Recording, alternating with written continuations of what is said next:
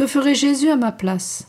Écoutons Don Vital Léodé, né Alcime Léodé, 1857-1948, moine cistercien, père abbé de l'abbaye de Bricbec dans la Manche. Extrait de son autobiographie. Depuis longtemps déjà, les lectures qui me plaisent le plus, ce sont les vies des saints, et surtout l'Évangile, et tout ce qui m'aide à mieux connaître mon bien-aimé petit Jésus, sa science si merveilleuse, les richesses de son cœur débordant d'amour, si doux et si humble, son âme si sainte et si divinement occupée. Hélas, je ne trouve pas dans les livres tout ce que je voudrais. J'en apprends bien plus, pratiquement, en vivant cœur à cœur avec mon petit Jésus. Les livres m'ont donné une doctrine précise, et là, c'est une lumière pénétrante, amoureuse et pour ainsi dire expérimentale. Mon modèle en cette voie d'oraison, ce fut encore mon petit Jésus. Je le contemplais, petit enfant de quatre à cinq ans, dans sa maison de Nazareth, les bras et les yeux élevés au ciel, toute son âme absorbée dans son divin Père.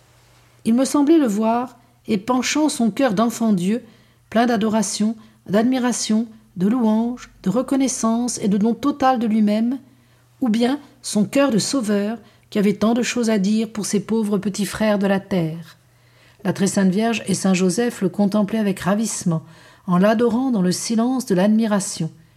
Ils cueillaient pour ainsi dire sa prière sur ses lèvres, et s'y unissaient de toute leur âme. Je m'efforçais de faire de même.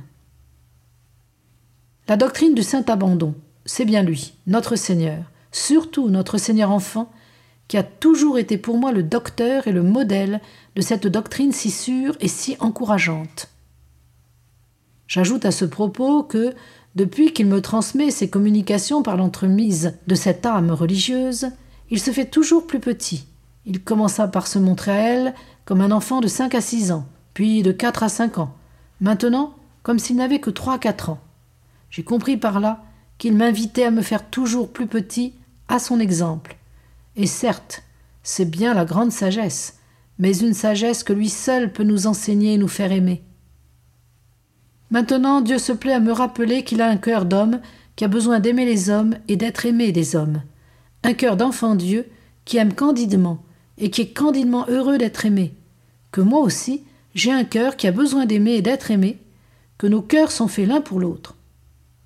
Aimons-nous donc, et ne cessons pas de nous aimer.